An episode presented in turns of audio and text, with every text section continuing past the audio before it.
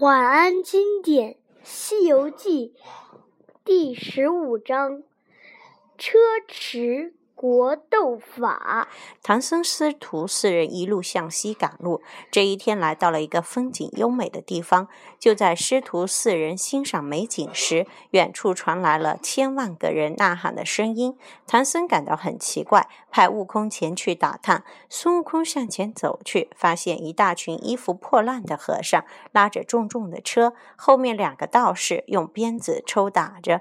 孙悟空感到很奇怪，于是就去打听情况。况，原来这个国家叫做车迟国。前几年这里发生了旱灾，国王让和尚们求雨，却没有求到。正巧这时来了三个道士：虎力大仙、鹿力大仙和羊力大仙。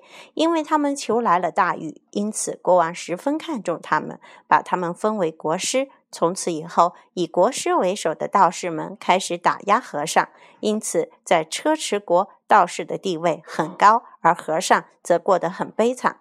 悟空听到这里。决定拿这些道士们出出气。他看见一个宏伟的道观，于是夜里和猪八戒、沙僧一起溜进道观，变作元始天尊、灵宝道君和太上老君的模样，来享用道士们的贡品。三位国师以为三清真的下凡了，就磕头求一些圣水。悟空压低了嗓嗓子说：“你们回避一下，一会儿再进来取圣水。”道士们退出屋后，悟空等三个人在三个罐子里各撒了一泡尿。三个道士不知道，喝了个干干净净。看着他们喝得津津有味，悟空三人笑得腰都直不起来了。第二天一早，唐僧来找国王倒换光文，三个国师认出悟空等人，要国王把师徒四人杀了。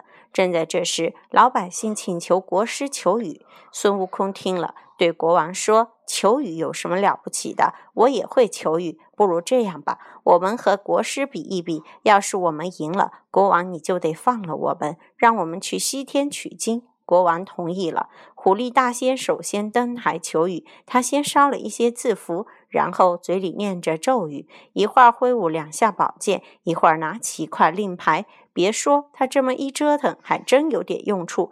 不一会儿，天空中乌云密布，眼见大雨就要落下来了。孙悟空一看事情不妙，连忙变一个假身，站在原地，自己来到了天上。他叫来风婆婆、云童、雾子、雷公、生电母和四海龙王，嘱咐他们不要听苦力大仙的话，只听他的。说完，孙悟空就飞回了地上。苦力大仙一开始还很得意，可是过了一会儿，不但雨没有下来，风也停了。云也散了，他也不知道是什么原因，只能低着头从求雨台上走了下来。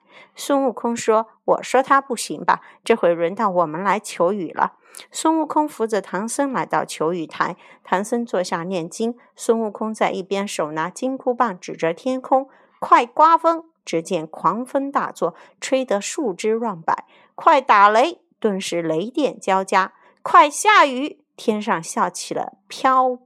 瓢泼大雨，这雨足足下了几个小时。国王连忙喊：“雨够了，雨够了！”悟空对着天空喊：“停！”果然雨过天晴。国王乐得直拍手，看来还是唐朝来的和尚法力大呀！好，我这就放你们西行。慢着，三个国师很不服气，说道：“我们再比试一下隔板猜物，怎么样？”国王一听，又来了兴趣。他摘了一个大桃子，让人放在柜子里。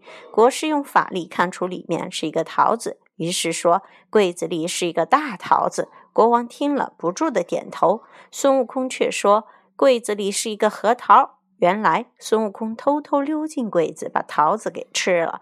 国王摇摇头说：“你猜错了。”接着叫人打开柜子，可里面真的是一个桃核。国王见了非常惊讶。虎力大仙知道是孙悟空捣的鬼，这次让自己的徒弟一个小道士进到柜子里。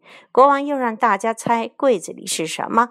国师们说是道士，悟空说是和尚。就在大家争论不休时，从柜子里走出一个敲着木鱼的小和尚。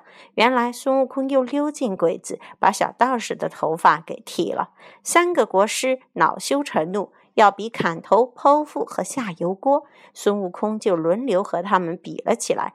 虎力大仙的头被砍下来时，孙悟空变出一只狗，把他的头叼走了，地上留下了一具没有头的老虎尸体。鹿力大仙剖腹的时候，孙悟空又变出一只老鹰，把他的心肝都叼走了，地上留下了一头没有心肝的鹿的尸体。杨力大仙跳进油锅的时候，悟空发现有一条冷龙把油锅变得很凉，于是他找来龙王带走了冷龙。杨力大仙一会儿就被滚烫的油炸死了，留下了一具羊的骨架。直到这时，国王才知道自己的三个国师是妖怪。他听从了唐僧师徒的话，下令今后不准进道面佛。唐僧师徒换了光文，继续向西方走去。